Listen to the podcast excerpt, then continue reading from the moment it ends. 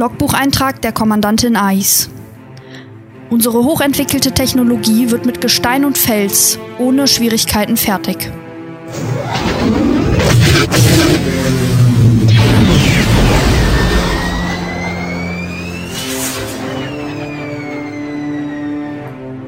Eolsonden verflüssigen Stein und Quadern.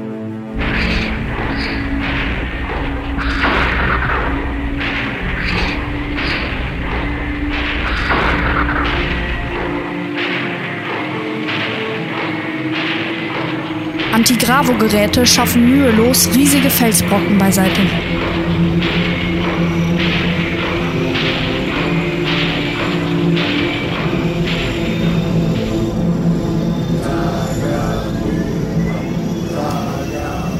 Wie ich sehe, bringt ihr euren neuen Freunden das Arbeiten bei.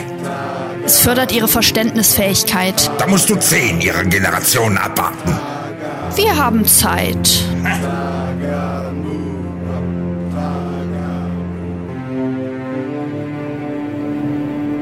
Sie müssen uns längst angepeilt haben. Was können wir noch tun? Nun, wir geben weitere Navigationshilfe. Hier ist alles für Beruts Landung vorbereitet. Im Umkreis von 10.000 Kilometern werden am nächsten Tag Antennenanlagen errichtet, die pausenlos aeroradioaktive Signale ausstrahlen. Nicht weit von dem Landeplatz auf der Ebene wird in die Felswand einer Meeresbucht unser Heimatzeichen eingebrannt, der Dreizack von Delos.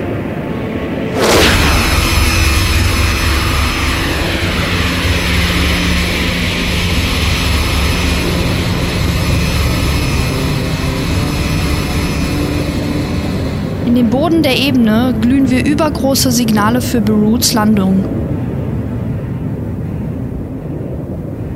Geometrisch angeordnete Flächen, auf die der Navigationscomputer anspricht, melden ihm, hier sind wir, wir von eurer Art. Riesengroß machten es die Eingeborenen uns nach. Sie zeichneten sich selbst auf die Landefläche.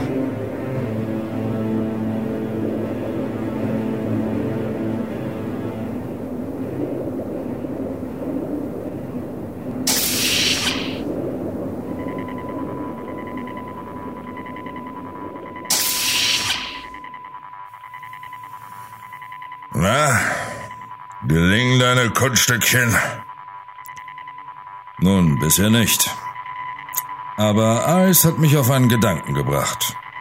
Komm und sieh. Diese weiblichen Eizellen habe ich durch Bestrahlung zusammengebracht. Und die Zellen begannen sich zu teilen. Du produzierst deine kleinen künstlichen Primitiven und noch dazu mit unseren Genen. Das ist nicht zum Lachen. Ich werde keinen künstlichen Eingeborenen züchten, weil außerdem alle Embryonen weiblich sind. Was? Du hast das Experiment eingestellt? Ich werde nicht gegen unser eigenes Gesetz handeln. Das Gesetz sind wir. Nütze den Schlüssel in deiner Hand. Lass uns die Mission erfolgreich beenden. Ich kann es nicht. Dann werde ich dich dazu zwingen.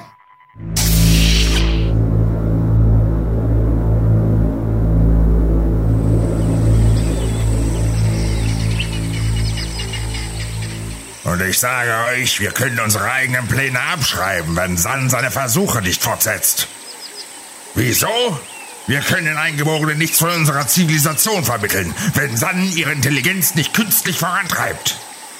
Geschieht das nicht, wird Ais den Weiterflug zu einem anderen Planeten befehlen. Was können wir tun?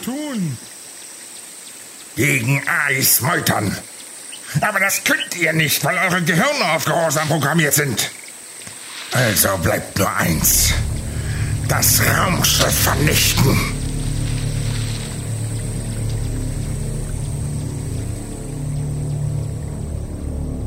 Und zuletzt sagte er, er wolle mich zwingen, die Experimente fortzusetzen. Unerhört. Was hast du Roop geantwortet? Nichts. Ich bin mir nicht sicher. Vielleicht hat er recht. Du zweifelst? Kennst du denn nicht unsere Gesetze? Sie verbieten Experimente, die mit dem Untergang der auf diesem Planeten lebenden Wesen enden könnten. Sie werden ohnehin eines Tages das erreichen, was wir ihnen als Gabe bringen. Du bist im Recht, aber nie, nie wird es eine solche Chance für einen Wissenschaftler wieder geben.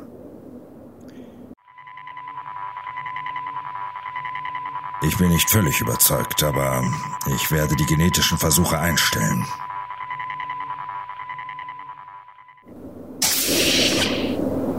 Roop ist nicht aufzufinden. Roop ist also verschwunden? Ahnst du, wo er steckt? Ich weiß nur, er ist mit einer der Aerosorten gestartet. Dann steht fest, was er tun will. Das Raumschiff vernichten. Alleine schafft er das nie. Was ist geschehen? Roop will das Raumschiff zerstören. Und mir fällt ein, er kennt den Selbstvernichtungsmechanismus. Ein Mann allein schafft das nie. Er doch. Er kennt den Eingang zur Detonationskammer. Eis, lass mich ihn. Nein, die letzte Verantwortung muss ich tragen. Ich fliege hinauf.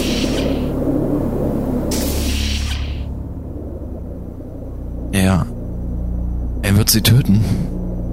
In Eis steckt mehr Kraft, als du glaubst.